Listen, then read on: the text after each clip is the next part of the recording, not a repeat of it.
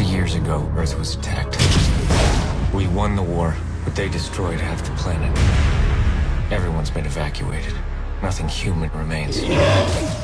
As a science fiction movie, Oblivion tells a decent story and looks good, but striking pictures are not enough to compensate for a shortage of emotional depth. The story goes like this 60 years ago, aliens destroyed the moon in a war that resulted in humans evacuating to the planet Titan, which is powered by energy harvested on post apocalyptic Earth.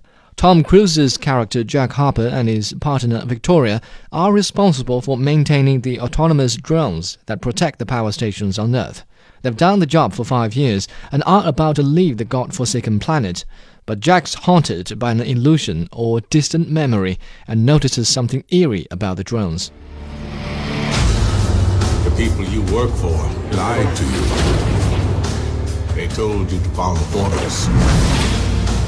And soon you would join the others. It's time you know the truth.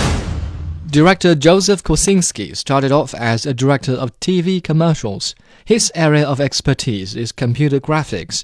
His latest film was the 2010 sci fi movie Tron Legacy, a sequel to the 1982 film Tron, featuring stunning visual effects. One character in the movie was completely computer generated, and it was done so well that he looked real. Oblivion also uses great special effects to create a sense of desolation on the lost planet, matched only by the cartoon movie Wall-E. Giant robots in Transformers movies may look awesome, but none could inspire fear like the autonomous drones in Oblivion.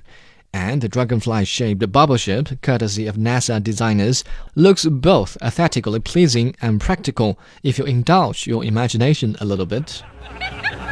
The bubble ship is a beautiful creation when it's just standing on the ground. But you don't want to be in there when it's flipping around. There you go. Tom Cruise is at the center of the story. Morgan Freeman sounds better than he looks. Melissa Leo makes the most of a limited video screen only appearance. Andrea Riseborough does slightly better than Olga Kurylenko. I hate to say this to a woman with long legs, but Olga is barely acting. There is no chemistry at all between Jack and his wife. Neither is there a strong sense of hostility between human and aliens. I've been watching you, Jack. You're curious. What are you looking for in those books? Do they bring back old memories? You can't have your precious memory falling into the wrong hands now, can you? Perhaps the actors are not to blame. They are not allowed enough screen time, as the director is preoccupied with showing off his special effects. The two words that I had from the very beginning of the project was a beautiful desolation. It's almost primordial Earth. Feels like Earth the way it maybe looked a million years ago. It has a haunting beauty to it. Many Chinese viewers have said they liked the soundtrack by French band M83. Apparently, Kosinski learned the benefit of original scores from Tron Legacy when Daft Punk struck a chord with moviegoers.